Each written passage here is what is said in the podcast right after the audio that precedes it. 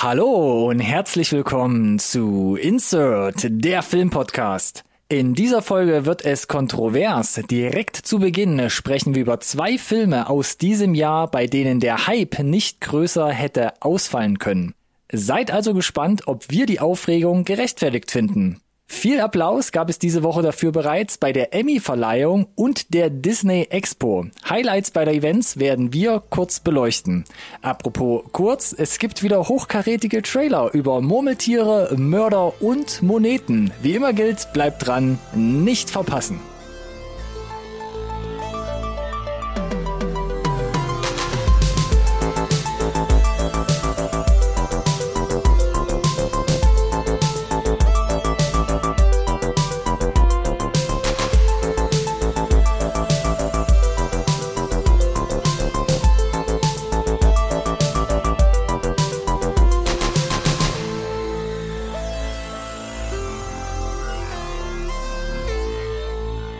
Hallo und herzlich willkommen zu einer neuen Folge Insert, Nerd Science Recorded on Tape, der Filmpodcast, den wirklich jeder braucht.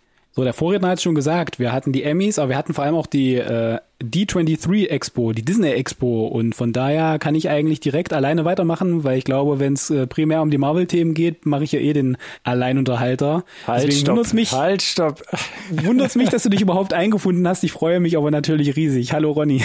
Puh, da muss ich jetzt hier mein Lasso reinholen noch oder rausholen, um dich hier noch ein bisschen einzufangen anscheinend. Lass doch gerne dein Lasso da, wo es ist und dann bleiben wir auch quasi jugendfrei. Hallo, fünf Jahre hier Rodeo-Unterricht, da muss ich doch ausgezahlt haben, oder? Sonst sind doch Ich meine Eltern traurig. Befürchte auch. Hm. Aber es ist lustig, dass du das sagst mit dem Rodeo. Vielleicht kommen wir da gleich nochmal zum, zum, zum, zum lasso Oh, hast du gleich eine Überleitung gebaut? In, ja, ich habe es versucht in den Ruckzuck-Reviews. Da habe ich ja noch einen kleinen Nachklapp. Das ist ja das, was ich auch groß angeteasert habe. Ne? Zwei Highlights hier aus diesem Jahr und wir haben uns nach der letzten Sendung abgesprochen, weil du meintest, komm, ich muss jetzt drüber reden. Ich so, nein, halt, stopp, Alex. Nimm das doch bei der nächsten Sendung, also heute mit und sprich, sprech über dein Ja. persönliches Nachklapp, Nachhol, Filmerlebnis. Und genau das habe ich heute auch gemacht. Ich bin begeistert. Soll ich dann direkt damit anfangen in, in unserem Ruckzuck-Review-Segment oder willst du noch irgendwie Smalltalk betreiben vorneweg? Was hast du denn mitgebracht? Was hast du ich habe nachgeholt? erstmal Nope Uh, habe ich nachgeholt, weil kam ja dann überraschend schnell auf einmal auch äh, im äh, VOD raus. ist ich weiß er gar nicht wann, aber es ist er überall relativ schon raus zum Abrufen? Ich weiß es gar nicht. Du hast nur naja, gesagt, oh, überall, wo man, wo man Geld einwerfen konnte, war dann auf einmal da. Und dann habe ich mir gesagt, na komm, dann muss ich jetzt gar nicht ewig warten, weil ich hatte das gar nicht so auf dem Schirm, aber ich habe mich natürlich gefreut, weil ich es ja nicht ins Kino geschafft habe und wir haben den entsprechend nachgeholt. Und ich kann eigentlich weitestgehend deiner Einschätzung schon folgen. Mhm. Für mich, das Wichtigste für mich vorab, ich fand ihn besser als, also ich ordne ihn in, in der Mitte ein so ein bisschen, ne? Also wir pegeln uns jetzt ein zwischen Get Out und äh, Us. Okay, ja. Ja, äh, weil einfach im Vergleich er wenigstens genau weiß, was er ist und ich verstanden habe quasi, wa- was für ein Genre ich gerade gucke. Ah. Und sie da nicht so viel hin und her wechseln und ich jetzt nicht weiß, soll ich das gerade lustig finden oder ist es schon eher ernst oder ist es alles davon? Ich hatte nicht so das Gefühl, dass Im ich Vergleich äh, zu Ast jetzt speziell. Genau, genau, wo ich nicht genau wusste, wo will der Film jetzt hin und entsprechend, was darf ich gerade empfinden oder was soll ich empfinden oder ist dein Ziel, dass ich durcheinander bin? Das ist ja auch okay. Hat halt für mich in dem Moment dann nicht funktioniert und das fand ich halt, äh, hat er bei Get Out anders gelöst und hier auch wieder. Also es war einfach konsequent in der Erzählkunst. Ich fand auch, nachdem du es ja nun schon gesagt hattest, äh, einige, insgesamt hättest du den Film, glaube ich, 20 Minuten schneller abhandeln können, so in, in dem Plot, der vorhanden ist. Ähm, Okay, ja. ich finde, trotz allem ist es äh, vom Editing her konsequent von Anfang bis Ende. Mhm. Schauspielerisch auch keine Frage und ich finde auch, äh, auch wenn es jetzt nicht so wahnsinnig twisty ist, die Interpretation der fliegenden Untertasse, nenne ich es jetzt mal, äh, ist super kreativ gelöst, hat viel Spaß gemacht. Das ist das, was ich so ein bisschen anklingen hab lassen mit, es hat man so, glaube ich, noch nicht gesehen. Genau, genau, das fand ich auch super. Äh, ich muss gestehen, ich habe auch versucht, den Sinn hinter dem Subplot zu finden. Mit dem Affen.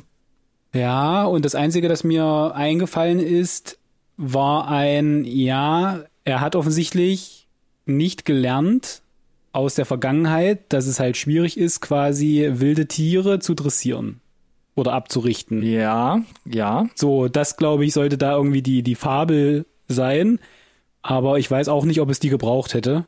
Und warum für, warum, warum den, diesen Charakter dreidimensionaler machen von allen? Ja, und selbst wenn das halt die Quintessenz gewesen wäre, die man sich auch relativ schnell hätte ableiten können, dann finde ich es immer noch zu dünn. Nee, nee, völlig richtig. Oder beziehungsweise, was heißt zu dünn? Dann, dann hat es zu viel Raum ja, oder definitiv. zu viel Zeit des Films geklaut. So, Ja. wegen, hätte man auch kürzer erzählen können in kürzeren. Also ich, ich habe auch gedacht, da kommt jetzt noch irgendein Big Reveal, aber Mhm. der blieb halt irgendwie aus dann, ne? Ja, richtig. Genau, aber äh, ich folge deiner, ich glaube, dreieinhalb Sterne hast du gegeben. Richtig.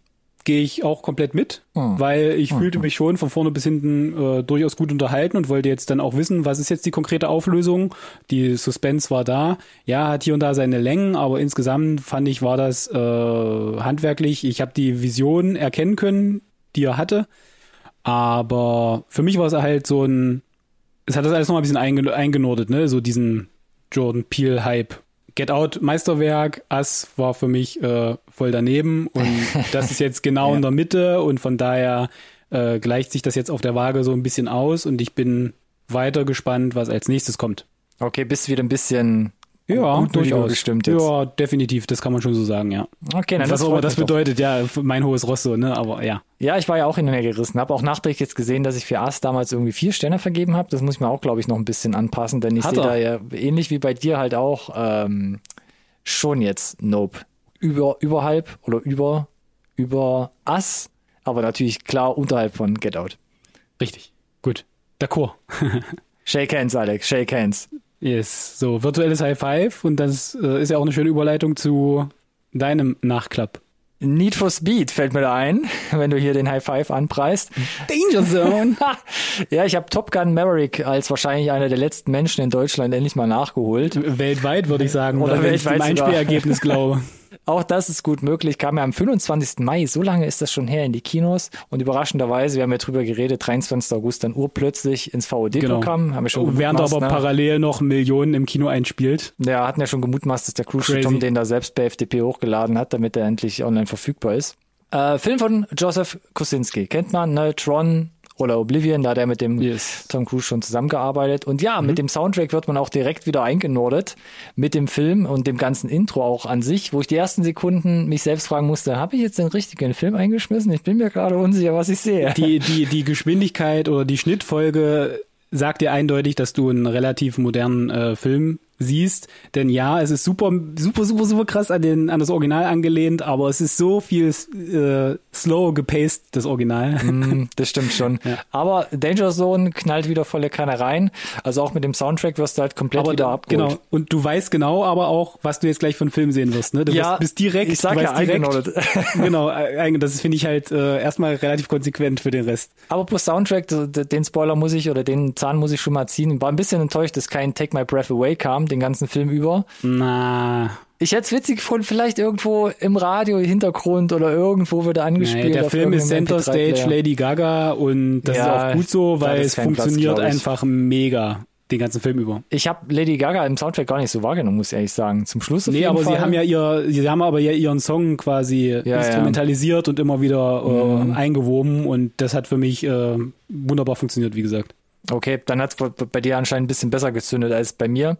Ähm, zur Handlung muss man, glaube ich, nicht so viel drüber äh, oder so viele Worte verlieren, außer es gibt im Vergleich zum ersten Teil jetzt überhaupt ein bisschen mehr Handlung, finde ich. Also im ersten Teil Es war gibt Handlung. Ja. es, Im ersten Teil war es ja nur diese nur diese Pilotenausbildung, mit diesem ständigen Übungsgefliege. Pilotenausbildung, Wettkampf untereinander und dann Genau. halt ein tragischer Todesfall, der das alles ein bisschen auseinander durcheinander rüttelt und am Ende müssen sie sich zusammenraufen, wenn es darum geht, die, die, die Bad Guys abzuschießen halt Richtig. so. Ne? Jetzt in Teil Ja. 2 gibt es einen zentralen militärischen Konflikt, wo auch eine zielgerichtete Mission daraus resultiert. Was sie dann aber machen, ist, sie sagen weder, wer der Feind ist, noch in welchem Land da der Einsatz stattfinden soll, so richtig. Ja. Und das ist aber eine der, der größten Tugenden des Films, finde ich. Genau das zu tun und trotz allem zu funktionieren. Ja, und das machen sie, glaube ich, den ganzen Film in allen Kategorien und in allen Departments halt so, dass du die ganze Zeit denkst, oder es ist so ein reinrassiger, adrenalingetränkter 80s-styled Actionfilm und dann, wenn du so überlegst, na eigentlich hat er schon relativ wenige Kanten und Ecken. Also er ist schon so geformt und gemacht, dass du möglichst viele Leute halt da reinziehst und irgendwie halt zufriedenstellend da wieder Ja, rausgehen aber lässt. die, was, was du zum Beispiel dem Original vorgeworfen hast oder auch den zum Beispiel Michael Bay-Film, ne, diese Glorifizierung des Militärs und US-Flaggen in Zeitlupe und so weiter und so fort. Ich finde, dass das hier krass reduziert ist. Ja, ich sag ja, irgendwie Oder? haben sie es versucht und auch geschafft, glaube ich, halt niemanden Also so die, richtig die US-amerikanischen. Markt abzuholen, ja, Ja. Und, zu, und, und gleichzeitig aber den Rest auf der Welt nicht zu bleiben. verprellen. Ja, ne? genau. genau, genau. Auch die Charaktere, die sind auch eher ein bisschen einfacher gehalten. Also da geht kaum was über die Eindimensionalität hinaus. Hollywood-Klischees im besten Sinne, ne? Ja, aber insgesamt dieser Handlungsstrick muss man sagen, ausreichend als Basis für das, was man sieht. Ich, ich muss dir ganz ehrlich sagen, jetzt als selber Vater sein, ja, zündet der sehr wohl auf so einer ähm, emotionalen Ebene. Ja, das ist ja auch klar stark beabsichtigt. Das spürt man Genau, ja. Klar. auf, auf, jeden Fall. Und das Mhm. ist halt das, was ich sage mit Hollywood-Klischee, ne? Also da werden so die, die Grundinstinkte angesprochen. Yes, auf jeden Fall. Und inszenatorisch, das ist eigentlich bei mir so der größte Punkt. Ich hatte beim Gucken echt so den Vergleich, gerade auch wegen Tom Cruise, immer wieder im Kopf mit äh, Mission Impossible Fallout. Mhm, Hinsichtlich, das sind einfach Filme, gerade von der Action und vom Handwerk, das hat man halt so einfach noch nicht gesehen. Das muss man einfach mal sagen. Korrekt, korrekt. Und ich kann nur noch mal sagen, ich, ich muss vielleicht dir den Link mal schicken. Ich weiß nicht, ob du die äh, Fuji Behind the Scenes ähm, äh, Fuji Films hat dann Behind the Scenes hochgeladen, eine Viertelstunde. Fujifilm Das ist nicht, aber diverse Featurettes habe ich mir ist quasi eine. Glorifizierung der Linsen, die sie benutzt haben. Ah, Und da okay. wird halt einfach aber auch nochmal wirklich ausgiebig gezeigt, dass selbst die absurdesten Szenen, die du im Film siehst, wo du da sagst, okay, nett, dass sie fast alles versucht haben, in Camera zu machen, aber Mhm. das war offensichtlich VFX oder in CGI. Nee, war's nicht. Ne? Es gibt da konkret die, die Szene äh, unter der Brücke im Tiefflug, drei Ja. hintereinander und Ja. Mhm. dann die Gischt, die aufschäumt, wo du denkst, das ist never ever echt. Jawohl, it is. Ja, das macht's halt auch im Nachhinein nochmal mal so ein bisschen wertvoller, so die Erinnerung an den Film oder das, was Ja, man und halt es ist ja nicht nur, hat. es ist ja nicht nur, dass die Leute das geflogen sind und dass du die dabei gefilmt hast, diese G-Kräfte, sondern äh, es hat dieses, dieses, äh, diese Featurette da von Fuji hat für mich nochmal verstärkt oder nochmal äh, in den Fokus gerufen, dass es ja Leute gibt, die den Dreck filmen müssen. Ja, definitiv. Also Flugzeuge mit in einer unglaublichen Geschwindigkeit, Ja. ne? Und dann aber mit einer Richtig. 300 Millimeter Linse, wo halt, wenn du den Fokus verkackt hast, ist halt vorbei, ne? Looking at you, Mission Impossible Fallout, letzte. Szene. Mhm. das, da sind wir Ne? wieder, genau. So, genau. Und das ist halt hier makellos, ne? Was sie da gemacht haben. Ja. Ich will's nicht pushen, indem ich sage, geile Action. Ähm, ich will's aber, wie gesagt, nicht pushen in dem Sinne, dass dann Leute denken, wir müssen den nächsten Film noch einen weitergehen. Denn ich glaube auch schon vom Maverick-Set hat man gehört, dass sich Leute mittlerweile fragen, welcher Film wird Tom Cruise letzter sein, wenn er immer In weitergeht. Space! Jetzt kam ja auch zum nächsten Mission Impossible noch so ein Teaser, wo er da an irgendwelchen Doppeldeckern dranhängt. Yes. Äh, das war ja auch echt abgefahren. Eine, eine letzte Sache noch, äh, die Eröffnungssequenz. Hier, hieß The Fastest Man Alive. Das, das ist schon so eine, finde ich, so eine, so eine Gänsehautsequenz, was sie da audiovisuell, inszenatorisch äh, hinzaubern. Das war schon so für, für mich Filmmagie, ne? Du kriegst relativ schnell, ohne viel Dialog eigentlich erklärt, was sind die Stakes und warum und was und wie sie es dann halt einfangen von der Cinematografie mit dem Soundtrack und dann, das war, ich hatte ja jetzt auch nochmal geschaut und das werden wir, ich habe noch mal gesehen und wir sprechen ja gleich über dein Rating und dann muss ich vielleicht auch dazu noch was sagen. ja, genau. Ich habe nämlich auch noch eine Schlussfrage. Zum Schluss, um es noch kurz auch von meiner Seite kurz abzuschließen, neben der Action schafft's, und das ist für mich einer der größten Positivpunkte, Joseph Krasinski, natürlich in Zusammenarbeit mit Tom Cruise und seinen ganzen ähm, Helfern, äh, diese, ich sag mal, vor allem diese wegweisende Action mit den anderen eher durchschnittlichen Komponenten zu so einem absolut stimmungsvollen Misch zusammenzurühren. Und gleichzeitig fand ich es auch noch beachtlich, dass sie halt Teil 1 halt nahtlos adaptieren, möchte ich meinen. Look and Feel, sie erzählen die Geschichte weiter von einem 30 Jahre alten Film. Das scheint einfach wirklich mühelos zu funktionieren. Und dann gibt's noch so eine, aus meiner Sicht wirklich extrem charmante Integration von Val Kilmer, wo sie auch sein äh, persönliches, privates, ne? sein persönliches privates Schicksal, weil er auch an Krebs erkrankt ist, beziehungsweise war, äh, ihn da noch wieder mit reinbringen. Und da dachte Ja. ich also Hut ab, dass man da das so ähm, ja gut zusammengerührt. Da hat man, da hat man sehr, sehr, sehr, also für diese Szene ist so gut, ne? Da brauchst du so viel Fingerspitzengefühl, dass Ja. die funktioniert und emotional zündet und äh, ich, ja, stark. Ich muss vorab schon mal sagen, ich habe keine, dennoch keine fünf Sterne vergeben bei Top Gun Maverick. Das hat zum einen damit zu tun, äh, dass sie vor allem im Film, also natürlich erstmal wegen diesen paar durchschnittlichen Komponenten, wo ich dachte, nee, der hätte vielleicht, wäre es noch ein bisschen besser gegangen.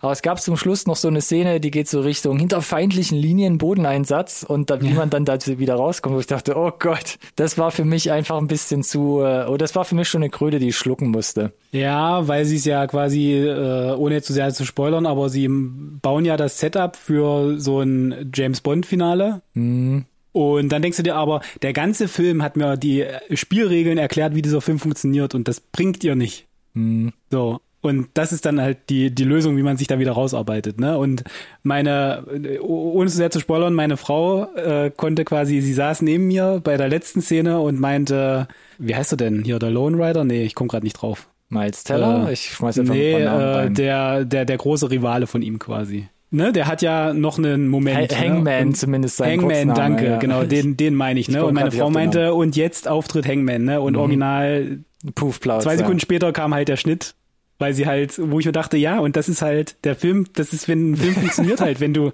weißt du, ja. Die, sie hat die Spielregeln verstanden und wusste genau, das muss jetzt kommen, weil so tickt der Film halt. Ne? So. also Hollywood, wieder again Hollywood, ne? Ja. Das Witzige ist, es scheint halt bei vor allem, also bei allen Zuschauern eigentlich zu funktionieren, wenn man sich das Rotten, den Rotten Score anguckt von Rotten Tomatoes, 99 Prozent feiern diesen Damn. Film ab. Das, also das ist ja wirklich, also fehlt nur noch, das ist schon, ja, das ist schon Paddington-Niveau und das hat viel zu bedeuten.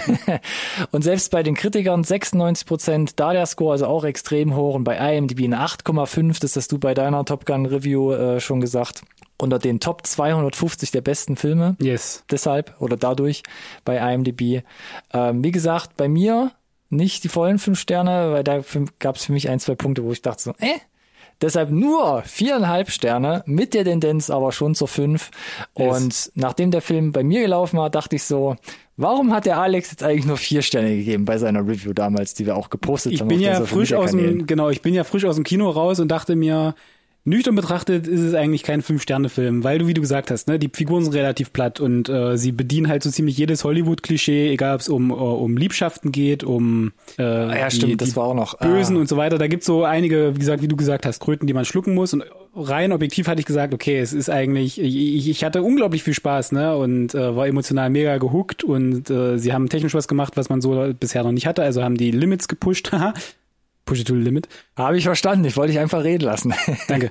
Deswegen hatte ich halt vier gegeben. Aber auch ich muss jetzt sagen, nach dem zweiten Mal gucken, ich, ich, ich habe mich selten so gefreut, selten so gefreut, endlich noch mal einen Film zu gucken, mhm. weil der in, in meinem Gedächtnis nach dem Kino habe ich den nachträglich so auf den Podest gestellt und dachte mir, da ist irgendwas, irgendwas, irgend, irgendwas Magisches dran. Und jetzt, wo ich nochmal gesehen habe, muss ich auch sagen, ja, ich, äh, ich bin bei dir. Ich, äh, ich sage viereinhalb, weil fünf eigentlich guten Gewissens aktuell zumindest noch nicht drin ist. Frage mich nächstes Jahr nochmal.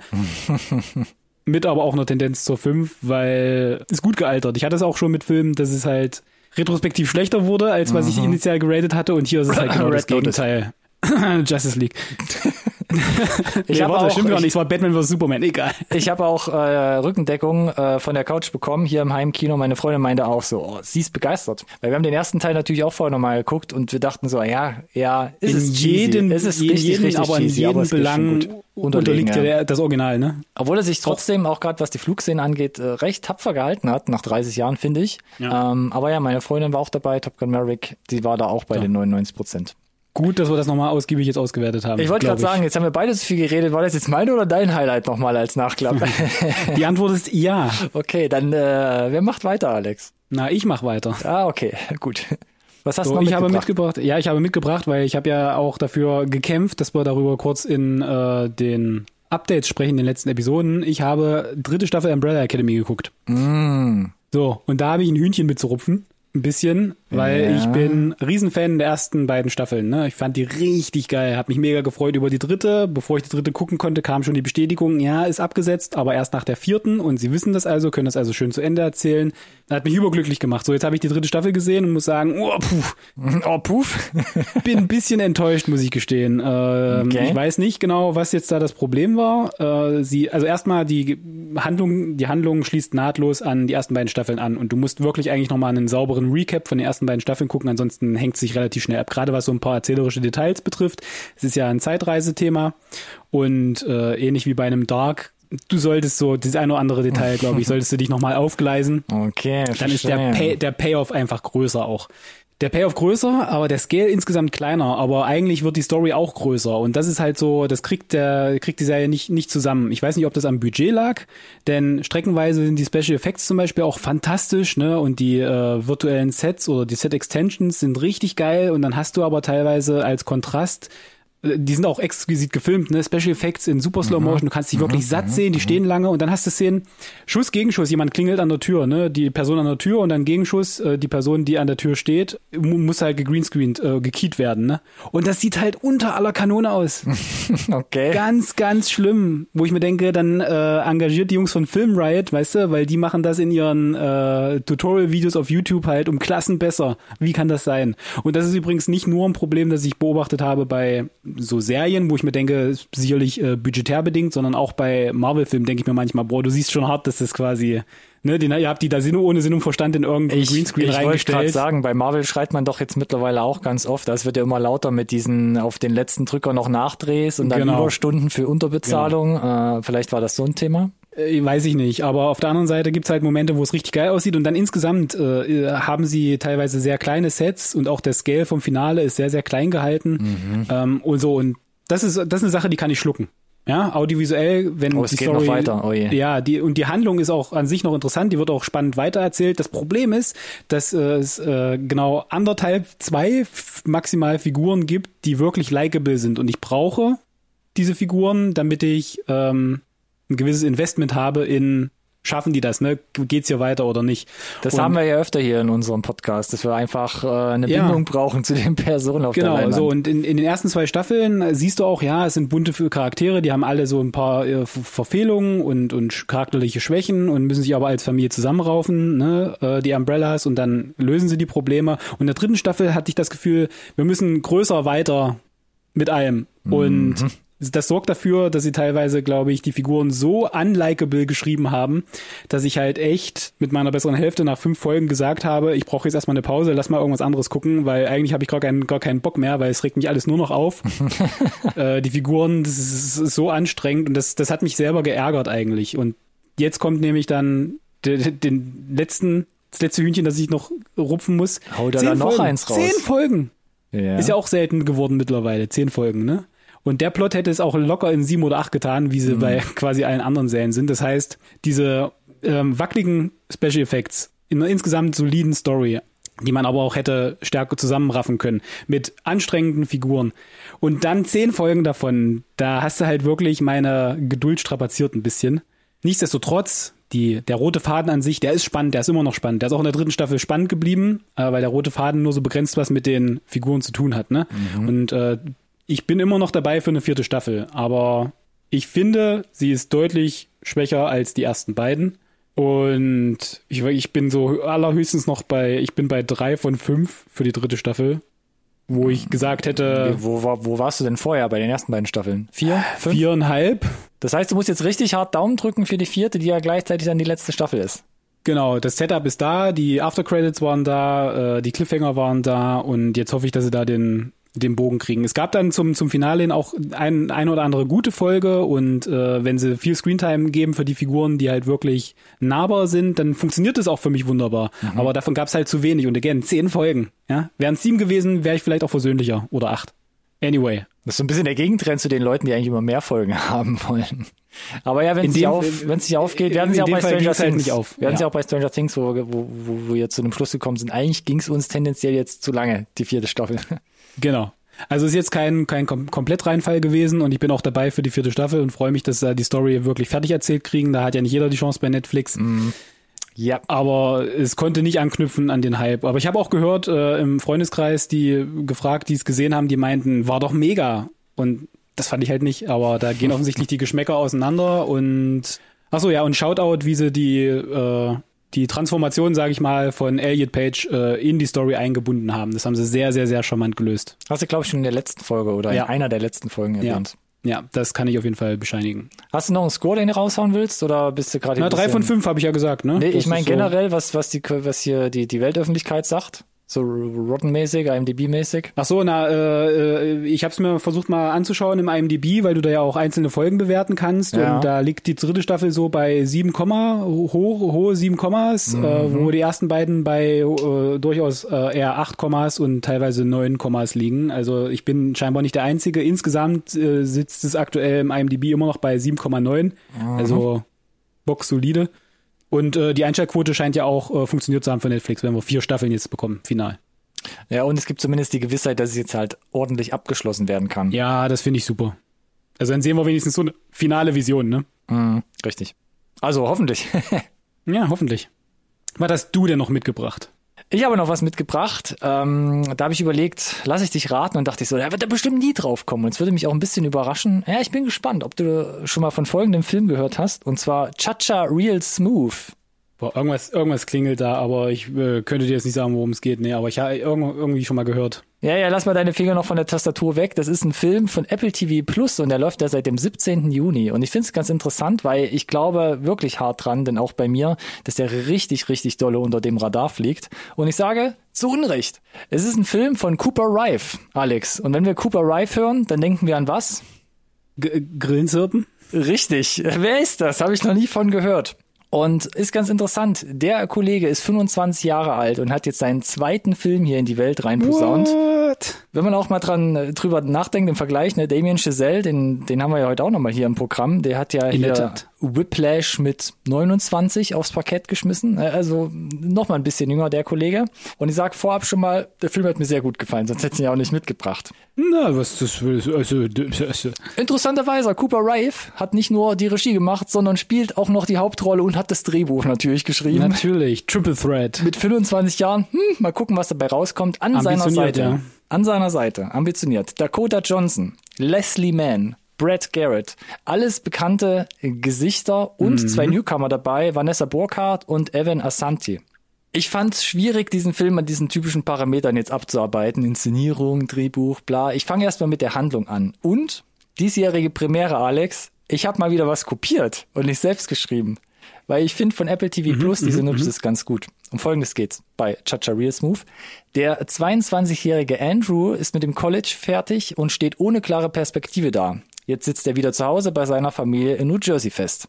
Aber wenn eins auf seinen nicht existenten Lebenslauf gehört, dann ist es seine Fähigkeit, eine Party in Schwung zu bringen. Das verschafft ihm den perfekten Job als Showmaster für die Bar und Bad Mitzvahs im Freundeskreis seines jüngeren Bruders. Als Andrew sich mit einer Mutter aus der Nachbarschaft, Domino, und ihrer Tochter Lola anfreundet, hat er endlich eine klare Zukunft vor Augen, auch wenn es nicht seine eigene ist. So, nach was klingt es, Alex? Coming of Age, nee, klingt ein bisschen wie hier King of Staten Island, oder? Ja, Weil, es ist ein bisschen King of Staten Island drin. Es ist aber auch ganz klar, muss man wieder sagen, Coming of Age, auch wenn es so ein bisschen natürlich halt Post, Post-College-mäßig mhm. mhm. ähm, angesiedelt ist. Und ich musste erst nochmal mit dem Cooper Rife anfangen, weil der spielt so einen leicht verplanten, aber liebevoll großgezogenen und netten Typen von nebenan. Also ein bisschen anders als King of Staten Island. Und er sucht halt noch seinen Platz im Leben. Und wie gesagt, ja, es Coming of Age, aber eben nicht in der pubertären Phase mehr. Und ich habe auch schon so, um das vorwegzunehmen, so gehört, dass diese Mischung nicht bei allen Zuschauern gut angekommen ist.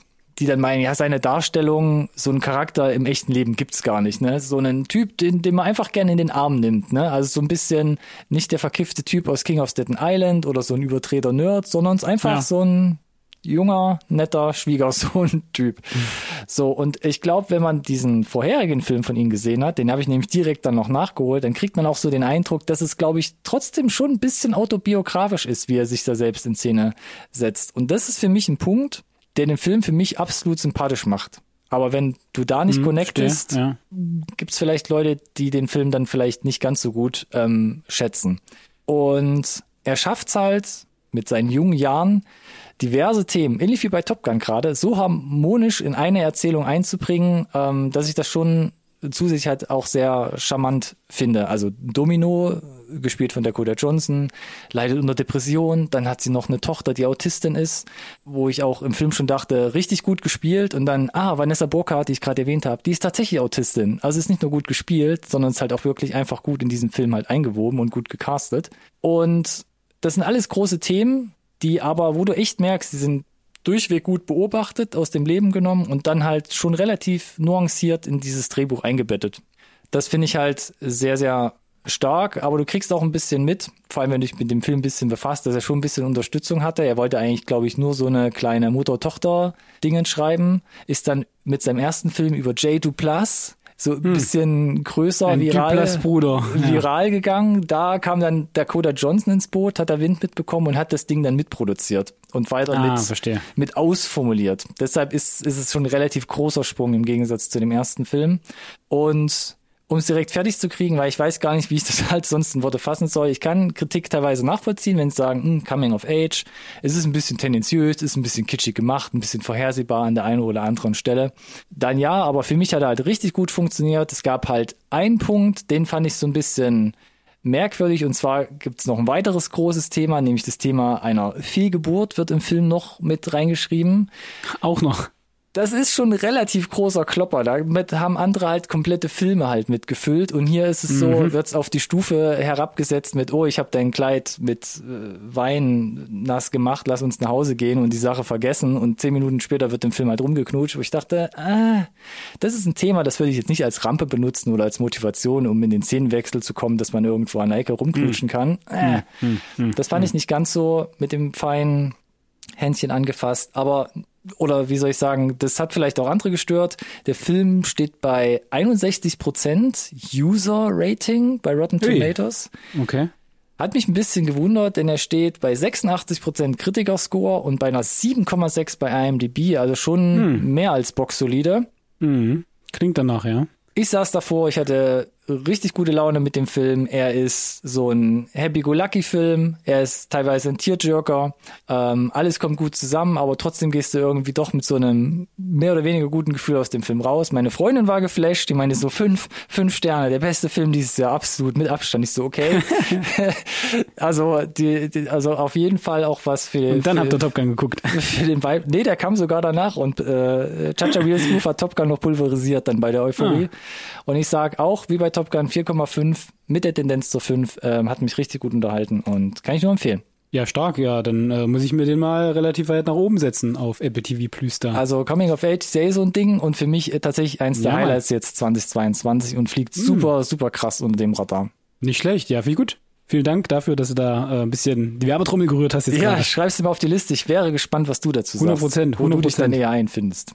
So, und jetzt hatten wir noch ein paar Minuten, Alex, um unser restliches Programm abzufeuern. Genau, mach doch dann kurz die Releases einmal gerne, bitte, danke. Oh, stimmt, das ist immer ein Nachteil, wenn ich als letztes die Reviews mache, dann muss das ich einfach weiterreden. Ah. Ja.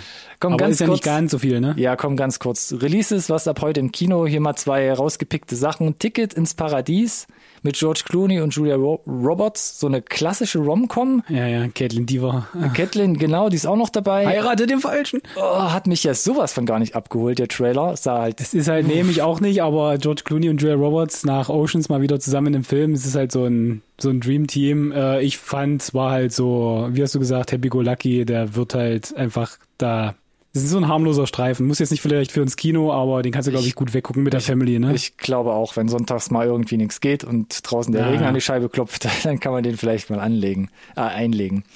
Ansonsten noch äh, Anime, The Deer King äh, kommt ins Kino von äh, Masashi Ando und Masayuka Miyai. ich probiere es, siehst du? Masayuki. Habe ich doch gesagt. Miyaji. Schon mal gehört? Schon mal reingeguckt? Ja, natürlich. Und? Ja, sieht gut aus, ne? Hot ich. Hot. Okay. Audiovisuell erstmal, ja, durchaus, auf jeden mhm. Fall. Äh, muss ich natürlich so ein bisschen, glaube ich, den Mononoke-Vibes äh, Ergeben schon, ja. Ja, muss man halt sagen halt, ne, aber ist jetzt mittlerweile auch, glaube ich, genug Jahrzehnte ins Land gegangen, dass man da mittlerweile quasi ähm, zitieren kann von. Mhm. Man muss halt gucken, ob der auf eigenen Beinen steht. Und weil im Trailer hatte ich schon das Gefühl, boah, da habt ihr aber, glaube ich, wenn ihr das alles so angehen wollt, ganz schön viele heavy Themen, die ihr da, glaube ich, ab, abfrühstücken wollt. Ja. Ambitioniert, will ich sagen damit. Mhm. Aber audiovisuell sehr, sehr cool gemacht, ja. Ja. Ab morgen 16.09. geht's weiter mit Anime und zwar bei Netflix mit Drifting Home. Der sah mhm. gefühlt ein bisschen größer aus als The Deer King. Mhm. Ja, fand ich auch, aber das ist genau, also der sah äh, äh, smooth aus, würde ich mal sagen. Und was mir gerade noch einfällt, The Deer King habe ich irgendwie in Deutschland gelesen, drei Tage im Kino. Ach so, Limited Release oder was? Irgendwie sowas, 15. bis 18. Okay. Also habe ich nicht verstanden, aber wenn ihr den gucken wollt, die, die uns gerade zuhören, dann muss man sich beeilen, glaube ich. Drifting Home dafür ab 16.9 auf Netflix, jederzeit bei Netflix abrufbar. Gleichzeitig noch ein Programm I Used to Be Famous mit dem Ed Screen oder Ed Screen, Ed Screen, ich weiß gar nicht mehr. Erste Staffel Game of Thrones, vielleicht klingelt es noch bei dem einen oder anderen. Mm. Ja, auch so Komödie, Drama, Roundabout. Einfach mal reinschauen, vielleicht ist das was für den einen oder anderen. Ich war jetzt noch nicht so überzeugt. Auch ab äh, morgen Goodnight Mommy. Äh, Naomi Weird. Watts. Weird, ne? Und vor allem Remake aus Österreich von den Kollegen, Ja. die halt The Lodge hier auch uns äh, beschert haben. Korrekt und gefühlt hat der Trailer mir auch schon zu viel gezeigt. Ja, ich weiß es Oh, nicht. maybe, wenn das der Twist ist, dann hm. Ich weiß es nicht. Wer es vielleicht ein bisschen lockerer mag noch, The Grand Tour, a Scandi Flick. Auch dann ab morgen die neue The Grand Tour Episode auf Prime verfügbar. Genau wie Goodnight Mommy, falls ich es gerade nicht erwähnt habe. Und eigentlich das größte Brett, was ich noch schnell erwähnen möchte, 21.09. kommt Endor auf Disney Plus raus mit einem drei Folgen Startrelease. nice. Und da haben wir schon gesagt, den Trailer fanden wir ja schon ganz gut. In der Tat. Vielleicht auch ein bisschen mehr als gut.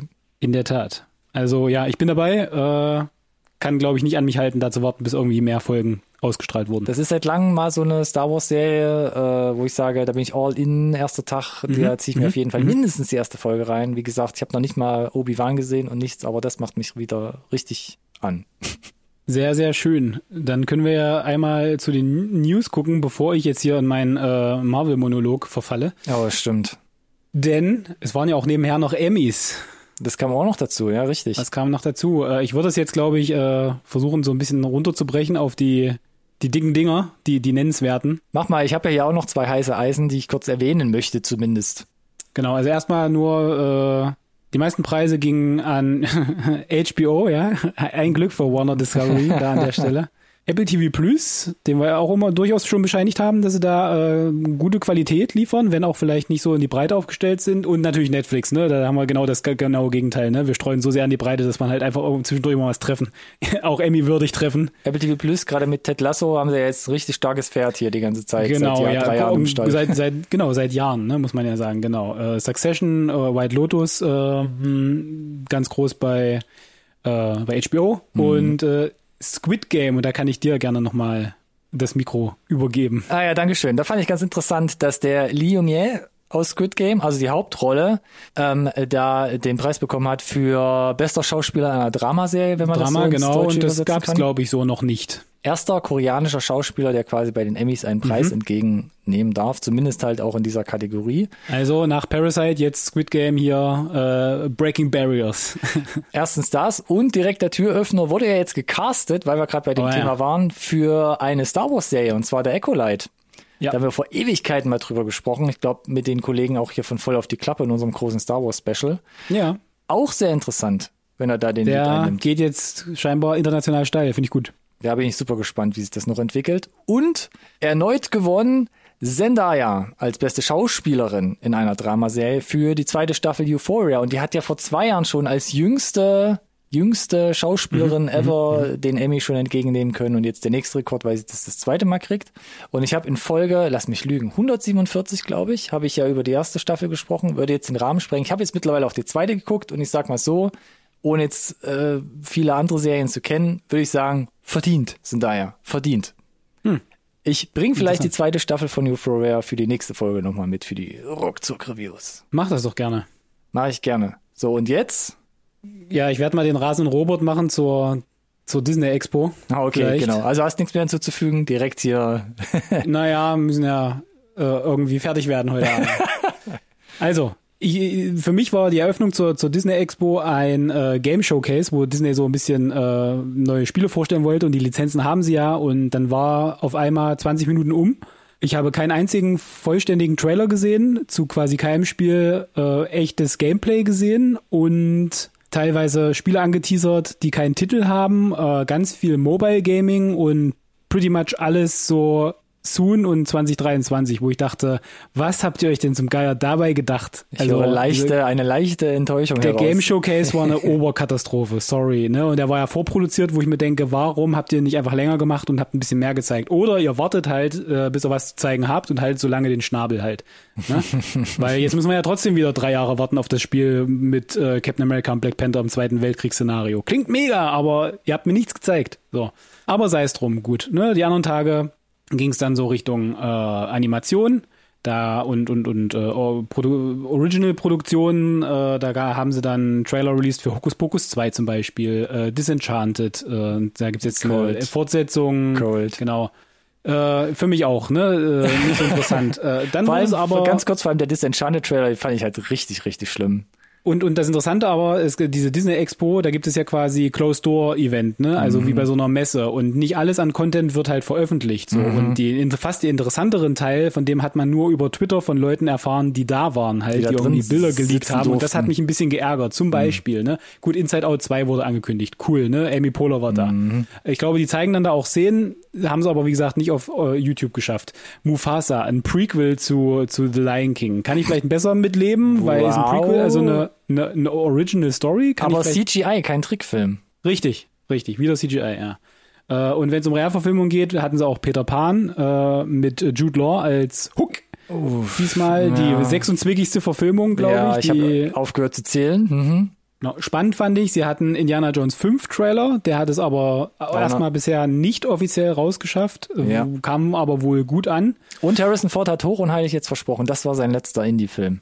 Genau, hat aber auch unter Tränen den Leuten oder so mit ein bisschen äh, feuchtes Auge wegdrücken erklärt, dass er den richtig geil findet. Äh, da gab es so ein geleaktes Video von ihm und das muss ich sehen. Ja, ich kenne Harrison Ford eher so als, äh, mich interessiert das alles nicht und Han Solo habe ich gemacht, weil ich Geld dafür bekommen habe. I don't give a shit. So, von daher war ich da ein bisschen überrascht tatsächlich, positiv. Was sie noch mitgebracht haben, ist aber dann äh, auch für uns sozusagen äh, The Little Mermaid Teaser, also die Ariel, die Meerjungfrau quasi, sieht man noch nicht ganz so viel. Und ich muss, gesagt, muss gestehen, ich bin ja nach wie vor kein Fan von diesen Realverfilmungen, ja, aber als ja. die Musik angespielt wurde, dachte ich mir, fuck it, das ist guter Stuff, den ihr da habt. Und das wisst ihr auch so, ne? Das ist äh, immer noch Gänsehaut, dieser Soundtrack ist halt äh, generationsprägend gewesen, aber mhm. ich bleib dabei, ich braucht die Neuinterpretation nicht unbedingt. Wir wussten ja schon, wie das Cast aussieht, ne? Und ich glaube, auf Social Media kommt da auch schon wieder der ganze braune Dreck aus den Löchern gekrochen. Dieser ganze, die, diesen Backlash, den, den können ah, sie sich ah, klemmen aus meiner Sicht. Mit das hat damit nichts zu tun. Und bla und ja. Äh, ja, aber ich muss sagen, äh, ich bin immer noch kein Freund von diesen äh, Realverfilmungen. Aber ja, ja. ja ich lasse es mal so stehen. Genau, für Star Wars haben sie äh, auch ganz viele Animationsserien neu angekündigt und so weiter. Das würde ich alles mal skippen wollen. Was sie konkret mitgebracht haben für uns ist dritte Staffel Mando-Trailer. Oh, The Mandalorian. So, du bist kein Mandalorian mehr. Das war ja so ein bisschen der, der Takeaway von nicht Mando zweite Staffel, sondern von 2.5. 2.5 Mando-Dingens, Flivatüt. Also wenn du Boba nicht gesehen hast, harter Spoiler hier für, für die dritte Staffel. Yes. Äh, also mit dem Trailer kannst du nichts anfangen, wenn du Boba Fett nicht gesehen hast. Fand ich auch, äh, finde ich nach wie vor eine interessante Entscheidung, das so aufzuziehen. Mhm. Trailer sah aber cool aus, fand ich. Äh, ich fand, der sah größer aus und ich hoffe ja. ja, dass sie jetzt ein bisschen von diesem Episodenhaften wegkommen und vielleicht so eine eher zusammenhängende Geschichte erzählen. Ich bin sehr gespannt, wo die Reise dahin geht. So und äh, bei Marvel versuche ich mich auch kurz zu halten. Äh, viel hat man halt nicht gesehen. Äh, viel Cast für Filme, die noch nicht gelaufen sind und so weiter, waren da. Spannend war, die haben das äh, Thunderbolts Cast vorgestellt. Mhm. Äh, das setzt sich äh, sehr interessant zusammen, auch sehr prominent, auch mit äh, einem, einem Pseudo-Bösewicht, sage ich mal, vom von Ant-Man 2 äh, den man so noch nicht kannte vielleicht. Also sie bedienen sich da sehr, sehr bunt. Das wird, glaube ich, interessant. Da gibt's auch so ein Konzeptbild schon. Was einen Trailer mitgebracht haben, ist ein Hollywood, ähm, ein äh, Halloween-Special, Entschuldigung. Marvels Werewolf by Night. Habe ich nicht verstanden. Ich auch nicht. Ist offensichtlich völlig losgelöstes Spin-off, was ich aber interessant fand, das hat mir der Trailer zumindest suggeriert. Da gehen sie, glaube ich, final weg von diesem, wir machen da was Kindergerechtes, sondern wir erforschen tatsächlich auch mal vielleicht was Erwachseneres, weil das sah ganz schön ruppig aus, auf gut Deutsch. Naja, der Trailer war schon irgendwie classy, trashy, Horror, ja, ja. Vibey. Ist ja, wie gesagt, ein äh, Halloween-Special. Ich finde es ich find's ja gut, wenn sie solche Experimente machen, weil manchmal hast du da auch wirklich so ein Kleinod, Kleinod dabei und es sind interessante äh, Marvel-Figuren, die sie da äh, rein verweben und äh, keine Ahnung, ob sie damit was noch vorhaben. Also ob das nochmal mhm. an anderer Stelle zitiert wird, ob es da weitere Spin-offs geben wird. Interessant. Das eigentliche Highlight ist aber natürlich der Secret Invasion Trailer, also die Spin-off-Serie ähm, um Nick Fury, also Samuel L. Jackson in der Hauptrolle, mit einem relativ dicken Cast und auch mit einem relativ dicken Budget, weil das sah schon relativ groß produziert aus. Also würdest du mir den auch, Trailer zeigen auch, und, ja. und würdest mir dann sagen, das ist der neue Film, würde ich sagen, klein gehalten, aber sieht okay aus. Aber es ist eine Serie und das spricht ja erstmal äh, für sich. Haben das, äh, also spannend. Mhm. Gehst du mit quasi? Ja, gehe ich mit. Äh, Wie gesagt, ich habe bei Marvel echt gerade so ein bisschen den roten Faden verloren, bin bei Ja, den ganzen die- letzten Serien jetzt auch raus. Aber, das- Daenerys ist jetzt in, beim im Marvel-Universum angekommen. Stimmt, erstens das, auch wenn sie da nur ganz kurz mal irgendwie jemand ins Visier nehmen darf. Ähm, ich fand, es sah ernster aus, ein bisschen, wie du so schön sagst, immer ein bisschen grittier. Das könnte mich vielleicht wieder ein bisschen locken, vor allem weil es auch die Personen sind, die man jetzt halt seit Phase 1 schon kennt, halt, Nick Fury sowieso. Es hat mich halt ein bisschen erinnert Ah. mit diesem äh, so, ich sag mal, Kalter Krieg oder so im Verborgenen, heißt ja auch Secret In Invasion und es hatte so für mich dann so ein bisschen Winter Soldier Vibes. Da ging es ja auch so ein bisschen in die Richtung, dass da irgendwas im Geheim und Hydra gibt sich zu erkennen und so und das ist für mich nach wie vor der stärkste Marvel-Film, den ich da zitiere, für mich halt von der Handlung und deswegen bin ich sehr, sehr äh, positiv gespannt, wo da die Reise hingeht. Ja, also ich, ähm, ich muss mal gucken. Vielleicht äh, muss mich da noch ein zweiter Trailer irgendwie ein bisschen mehr, mehr abholen, aber es könnte mal wieder eine Marvel-Serie sein, wo ich mal rein, reinschiele. Das freut mich. Das freut Bitte, mich. gerne. Gut, und damit würde ich es äh, heute auch erstmal beruhen lassen und würde sagen, lass uns doch mal zu den äh, regulären Trailern Ich wollte gerade sagen, ausgetrailert. Da haben wir auch noch das ein oder andere Brett, glaube ich, dabei. Vielleicht sind es auch zwei oder drei. Ah, Das ist gut möglich. Einen Regi Re- Regisseurnamen habe ich ja vorhin hier schon in die Runde geworfen. Wir starten aber gefühlt mit was kleinerem. Und das ist ähm, die Verzweigung zum Intro, wo ich das Murmeltier erwähnt habe. Und zwar ein Trailer zu Meet Cute mit Kaylee Cuoco und äh, Pete Davidson. Mhm. Ein interessantes Paar, möchte ich meinen. Und hier, um es mal vorwegzunehmen, dreht man diese typische Zeitreise-Rom-Com-Attitüde ein bisschen um. Und zwar geht es darum, dass die Kelly in der Zeit reist, um ihren Schwarm anscheinend, Pete Davidson, über mehrere Abend versucht hat rumzukriegen und für sich zu gewinnen. Na, und dabei hier und da zu optimieren noch, ne? Und ja, ihn da noch anscheinend ein bisschen quasi in seinem Verhalten zu optimieren. Und man sieht schon im Trailer, dass sie da erstens über leicht geht. Erstens das. Und zweitens generell halt auch leichte psy- psychopathische, therapeutische Okay, Betreuung. gut, da sind wir uns auf jeden Fall einig, weil ich bin mir nämlich nicht genau sicher, wo der Film sich genremäßig einordnen möchte, ne? Weil äh, Das gefühlt die ersten zwei. Drittel des Trailers äh, suggerieren mir so äh, Rom-Com mit äh, türkisch grüßes Murmeltier-Vibes und dann Mhm. eskaliert er aber irgendwie so ein bisschen daneben, wo ich dachte, versucht er es jetzt mit reinzubauen oder ist er gar nicht so rom-commig, wie ich eigentlich dachte? Mhm. Und äh, ich fand nämlich auch hier und da die, die Gags haben jetzt für mich nicht so gezündet. Ich weiß nicht, wo er sich dann final ansiedelt. Vielleicht brauche ich auch einfach einen zweiten Trailer, aber ich bin nicht überzeugt, das muss so formulieren. Ich fand super interessant, ähm, habe mich dabei aber auch selbst erwischt, wenn man das jetzt mit dieser grad ähm, starken Psychokomponente da jetzt nicht dran gehabt hätte, ist es mein verdrehtes Weltbild, dass ich automatisch sage, okay, es ist nicht der Typ, der durch die Zeit reist, um seinen Schwarm, seinen weiblichen Schwarm rumzukriegen, sondern es ist die Frau und für mich ist es direkt weird. Nee, ich glaube, damit hat nichts zu tun, aber sie haben da ja einige kreative, interessante Entscheidungen getroffen bezüglich, was ist denn mit deinem anderen ich? Na, die bringe ich alle um, bevor ich das dann mache. So, das ist ein bisschen Komm, so, lass ne? uns doch was trinken gehen. Hey. Ja. Weird. Gu- In, interessant, wie gesagt, ich bin gespannt, äh, wann auch immer wir ihn zu Gesicht bekommen, denn äh, der released ab 21. September auf Peacock, also NBC Video äh, oder Streamingdienst, äh, keine Ja. Ahnung. Ratzefatz, nächste Woche schon draußen quasi, aber halt ja. Für Peacock. alle anderen, ja, genau. Wie, wie, wie schafft es sonst? Wahrscheinlich Sky. Oder irgendwie VOD Hintertür bei Prime. Was Klar. noch nicht so ratzefatz draußen ist, aber wir haben zumindest trotzdem den Trailer und sogar die ersten Kritiken, weil der lief jetzt irgendwie schon äh, hinter verschlossenen Türen festivalseitig. Glass Onion. Bitte was? A Knives Out Mystery Tra Ah. Der Trailer ist jetzt endlich raus. Äh, wurde uns ja einen Tag zuvor auch schon angeteasert, dass er kommen wird. Jetzt haben wir den vollen Trailer. Netflix ab 23. Dezember schon mal vorweg. Äh, vorher auch so ein bisschen mit limitierten Kinorun. Daniel Craig äh, klärt wieder ein großes Mysterium auf mit einem Cast, ich weiß gar nicht, wie ich es vorlesen soll, weil es völlig, völlig witzlos ist. Edward Norton, Ethan Hawke, Catherine Hahn, Janelle Monet, Dave Bautista. Jetzt macht das ja doch. Es ist unglaublich. Jessica Jessica Henwick Henwick. hat mich besonders gefreut, weil die scheint da eine super, super schräge Rolle zu spielen. Und was soll ich sagen? Es sieht, äh, es, es sieht viel, viel bunter aus als äh, Knives Out 1. Findest du? Es ist ja, ich fand's poppiger. Das liegt vielleicht auch am Setting generell. Ich glaube, ne? das liegt Mit- am Setting. Ich glaube, das liegt am äh, Setting. Mhm. Inselsetting und äh, Yacht. Viel draußen sein. Ansonsten viel draußen sein. Es wirkte aber insgesamt halt auch äh, relativ groß diesmal. Ich weiß nicht, Ja. ob sie es wirklich größer machen, weil ich fand auch Knives Out 1 hatte große Momente. Ja, ja, der letzte Akt, der macht es ja dann auch ein bisschen auf. Genau, aber war dann an den richtigen Stellen immer wieder klein genug und ich Mhm. habe ja schon gesagt, er läuft ja hier und da schon und wurde auch, also es gibt quasi schon Kritiker-Scores und die feiern den gut ab. Also sagen mindestens auf Teil 1 Niveau und wenn du da Spaß dran hattest, der macht da nahtlos weiter und das würde mich immens freuen, wenn dem wirklich so ist. Denn der erste, den der steht auch ein bisschen auf dem Podest bei mir. Ja, ich habe ihn nicht auf den Podest gestellt, musste auch mit, beim, beim zweiten Mal gucken oder mit dem zweiten Mal gucken ein bisschen warm werden, aber ist, denke ich mal, also mehr als Box solide, kann man auf jeden Fall gut weggucken, macht Spaß auch und bin gespannt, was sie jetzt mit dem zweiten Teil machen und ich weiß gar nicht, wie viele Teile haben sie eingekauft? Drei oder vier insgesamt? Hm, Ich glaube drei insgesamt erstmal. Ja, also ein dritter wird auf, auf jeden Fall mindestens Genau, noch kommen. richtig, der kommt auf jeden Fall noch, ja. Genau, aber ja, ich glaube, das ist ein Ding, eine Reihe, die kannst du, glaube ich, echt gut, gut fortführen und gut Genau. weggucken dann auch. So, und dann hier ein Trailer, wo ich gestehen muss, ich hatte diesen Film überhaupt gar nicht auf der Pfanne Dito. und war von dem Trailer überrascht. The, the Fablemans. The Fablemans, richtig. Nicht die Spielbergs, The Fablemans. Richtig, aber, aber ist der neue Film von Senor Spielbergo und äh, ist wohl auch in äh, gewissen Zügen sehr wohl autobiografisch.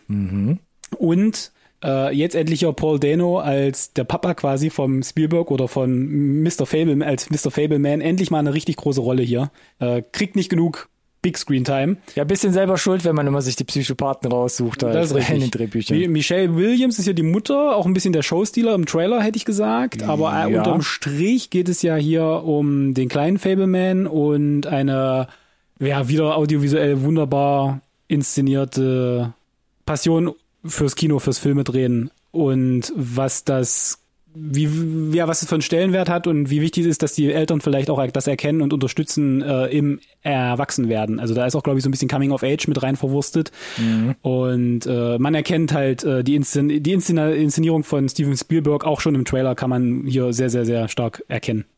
Ja, definitiv. Ich hatte ein bisschen meine Probleme, weil ja, es sieht audiovisuell, sieht halt echt dicke gemacht aus. State of the Art, möchte ich fast sagen, für so eine Art Mhm. äh, kleines Drama, vielleicht auch so indirektes Biopic. Mhm. Aber so emotional find, fand ich es jetzt Hat auch er mich Trailer nicht abgeholt, ja. bisschen zu kitschig. Da hat Ja. mich eher noch interessiert, was wir letzte Woche hier auch hatten, Empire of Light von Sam Mendes. Ja. Ähnlich gelagert von der Thematik, sage ich mal ganz grob, ne, auch so ein bisschen dem, dem Kino quasi so äh, vor dem Kino den, den, den, den Hut ziehen. Hier muss ich gucken, hier muss ich Ich bin schauen. auch gespannt, ob der Trailer nur so geschnitten war, weil es geht halt um diese Hollywood-Magie oder ob der Film auch quasi so ein bisschen over the top kitschig ist, ne? Weil nur weil das bei einem Ja. Top Gun funktioniert hat, heißt nicht, dass es jetzt automatisch überall funktioniert. Aber ich unterstelle jetzt mal Senor Spielbergo, dass er die inszenatorischen Fähigkeiten hat, hier einen äh, sehr, sehr guten Film hinzustellen. Da gab es ja auch schon die ersten Kritiken wie bei Glass Onion und die waren ja auch eher, also sehr weit oben auf dem Tendenz sehr positiven positiv, ja. Spektrum, genau. Muss man mal gucken. Kommt ja schon Ende November in die USA. Wir müssen fast Ja. noch vier Monate warten bis. Also wenn das äh, wirklich dabei 9.3.. bleibt, das aktuell 9.3.23, ich weiß nicht, ich hoffe, das also wenn es dabei bleibt, blöd. Aber ja, und wenn nicht, Ihr erfahrt es hier bei halt uns, ne? nicht. genau. Und jetzt noch zum letzten Trailer. Und wie gesagt, da haben wir endlich den Damien Chazelle. Der wirft dir seinen neuesten Film in die Runde namens Babylon. Da ist er Babylon. wieder, ja. Babylon, Babylon, Babylon. Ja, ähnlich wie bei Glass Onion. Lies doch mal das witzloses Cast vor. Ja, Brad Pitt, Margot Robbie in den Hauptrollen und dann und das Ganze unterfüttert mit einer Olivia Wilde, mit einem Toby Maguire, mit einer Samara Weaving. Tobey Maguire. Das ist crazy. Ja, Toby Maguire hier auch abgefahren und der Trailer, meine Güte, also keine Ahnung, was dann der Filmfinal ist, aber dieser Trailer ist ein Interessantes Experiment. Das ist ein bunt, Fest, oder? Poppy, groß. Der ist bunt, der ist poppy, der ist super abgefahren, ähm, der au- audiovisuelle Schnitt, also ne, der Tonschnitt hier mega Mhm. in dem Trailer, ähm, überraschend viel nackte Haut, mit dem sie hier wegkommen, ohne dass es ein Red Band Trailer ist. Da war ich tatsächlich überrascht. Das Waren da so aufgefallen. Da, da waren mehrmals drei Frames Nippel. Äh, okay. ich war positiv überrascht, nein, aber äh, sieht sehr, sehr, sehr fett aus, sehr opulent, äh, geht so ein bisschen um ähm, eine Story im Hollywood der 1920er. Ähm, wieder Mhm. Die sehr goldenen Musik, Jahre. die goldenen Jahre musiklastig wieder, also ähm, musikalisch getrieben, zumindest der Trailer. Könnt ihr mir vorstellen, dass es auch im Film ist. Da kommt er ja her. Sehr. Jessic ist ja sein Ding. Genau. Ansonsten erinnert es mich streckenweise so ein bisschen auch an so was Tarantino-eskes. Einem, das liegt auch vielleicht daran, dass es halt, äh, wir, wir, wir ziehen mal so ein bisschen Hollywood, in, den- in dem Fall in den 1920ern durch den Kakao, ne, mit Once Upon, in Holly, äh, Once Upon a Time in Hollywood. Und Übrigens Brad auch mit Brad Pitt. Mhm, genau. Hm, ja, aber sieht fett aus ähm, und sieht danach aus, als wären da wieder so ein paar ähm, Audio, ähm, schauspielerische Glanzleistungen könnten da dabei sein. So potenzielle Oscar-Nominierungen rieche ich da für Margot, für, für den Brad. Oder? Ja, ich hätte die Hoffnung, dass es nach La La Land wieder so eine Art, ja, Ensemble-Film halt wird mit. Geht ganz, glaube ich, ganz woanders hin, oder? Äh, ich weiß es nicht. Ich habe echte Ja, starke nicht. La La Land Vibes gehabt. Das war Fandst auch du, jazzig, ja? dreht sich um, Hotel, Ja. äh, um Hollywood, es dreht sich um Musik, alles mit drin. Hier dreht sich natürlich noch ein bisschen stärker um das Filme machen, weil ja alle verankert sind. Eben wie Ich gesagt. fand halt bei La La Land wurde es halt sehr persönlich um dieses, Ja, ja, genau. dieses Duo und deren Geschichte und ich Richtig. glaube, ich weiß nicht, dass ich glaube, das machen sie hier so nicht in der oder macht er so in dieser herkömmlichen Form nicht. Ich, vielleicht auch, vielleicht täuscht es auch. Ich weiß es nicht. Er teast ja schon an goldene Jahre. Da ähm, äh, schlägt man auch schon mal über die Stränge. Da geht es ja um Drogenkonsum. Und ich glaube schon, dass du vielleicht mit einem gewissen Anteil an Dramatik da vielleicht auch den Untergang von ein, zwei Schauspielgrößen porträtiert bekommst. Auf, Vielleicht wird's auf da jeden wieder ein bisschen kleiner Also, in dem Rahmen. Das ist möglich, ja. Und hard, äh, heartbreaking vielleicht, ne? Der Tearjerker an der Stelle. Aber Mhm. Ja. als da direkt am Anfang äh, die Universal-Line weggesnurrt wird, das war schon, da wusstest du gleich, wo der Hammer hängt. Also das war, wie gesagt, kreative Kniffe da in dem Trailer sind genug. Äh, hat mich auf jeden Fall angemacht und abgeholt, tatsächlich. Und Damien Chazelle da durch La La Land auch in Vorleistung gegangen, bin ich gehypt. Und ich meine, Whiplash brauchen wir auch gar nicht drüber sprechen, Ich wollte glaube ich. gerade sagen, in Stein gemeißelt hier sein Ruf fast schon. 25. Dezember ist das USA-Release und ich habe äh, ad hoc nichts finden können bezüglich eines Deutschland-Releases an der Stelle. Also ich kann ja schon mal sagen, dass in Deutschland der Untertitel ist Im Rausch der Ekstase. Natürlich ist es das. Da hat wahrscheinlich sich nur Das jemand so auf die, Softporno. ich wollte gerade sagen, da hat sich wahrscheinlich nur jemand auf die drei Frames Nippel konzentriert beim Ausdenken. Such die doch gerne nochmal beim zweiten Mal gucken, Ronny. Äh, kann ich gern noch mal, äh, kann ich gern machen, genau. Ähm, 19. Januar wird für Deutschland hier gerade angepeilt. Na, Ich verstehe das nicht, dieses, äh, diese Release-Politik. Ich meine, klar, 25. Dezember ist in den Weihnachtsfeiertagen, äh, aber da haben die Leute Zeit, ins Kino zu gehen, Mensch. Was soll das? Vor allem für so einen Film könnte ich mir schon vorstellen. Aber weil ich glaube, ach, Anfang Januar ist immer so, puh, da wollen alle Geld sparen, neue Vorsätze, gehen ein bisschen trainieren, anstatt Geld ausgeben im Kino. Ich weiß es nicht. Ich weiß es nicht. Ja, sah aber auf jeden Fall sehr, sehr, sehr dick aus. Äh, Würde mich ja fast interessieren, wie das die, die Zuhörer so sehen. Oh, die könnten mit uns in Kontakt treten, Alex. Zum Beispiel die sozialen Medien. Instagram, Twitter und oder Facebook. Und ihr findet uns da unter unserem Namen. NSRT Podcast. Benutzt gerne auch den gleichnamigen Hashtag, der da lautet. NSRT Podcast. Ah, wie aus der Pistole geschossen. Das ist einfach, das kann sich jeder merken. Und gebt gerne noch fünf Sterne in eurer Spotify-App für unseren Podcast und gerne auch fünf Sterne auf iTunes mit einer kleinen Bewertung. Wir freuen uns über jedes Feedback. Genau, Interaktion ist immer gerne gesehen. Auf jeden Fall. So, 159 ist im Kasten. Wir hatten ein straffes Programm, und wie gesagt, ein paar gro- große Bretter. Ich glaube, Ende des Jahres wird, wird richtig gut oder für Deutschland dann irgendwie Anfang nächsten Jahres erst. Ähm, Ah. Ich freue mich aber auf jeden Fall und bedanke mich fürs Zuhören. Bedanke mich bei dir, dass du hier auch meinen Marvel-Rant dir mit angehört hast. Ich muss erstmal jetzt mich abschwitzen, genau, und duschen Genau, gehen. Ich bin ein bisschen sage durch. bis, bis nächste Woche, Bis dahin, Alex. planmäßig. Mach's bye, gut. bye. Ciao, ciao.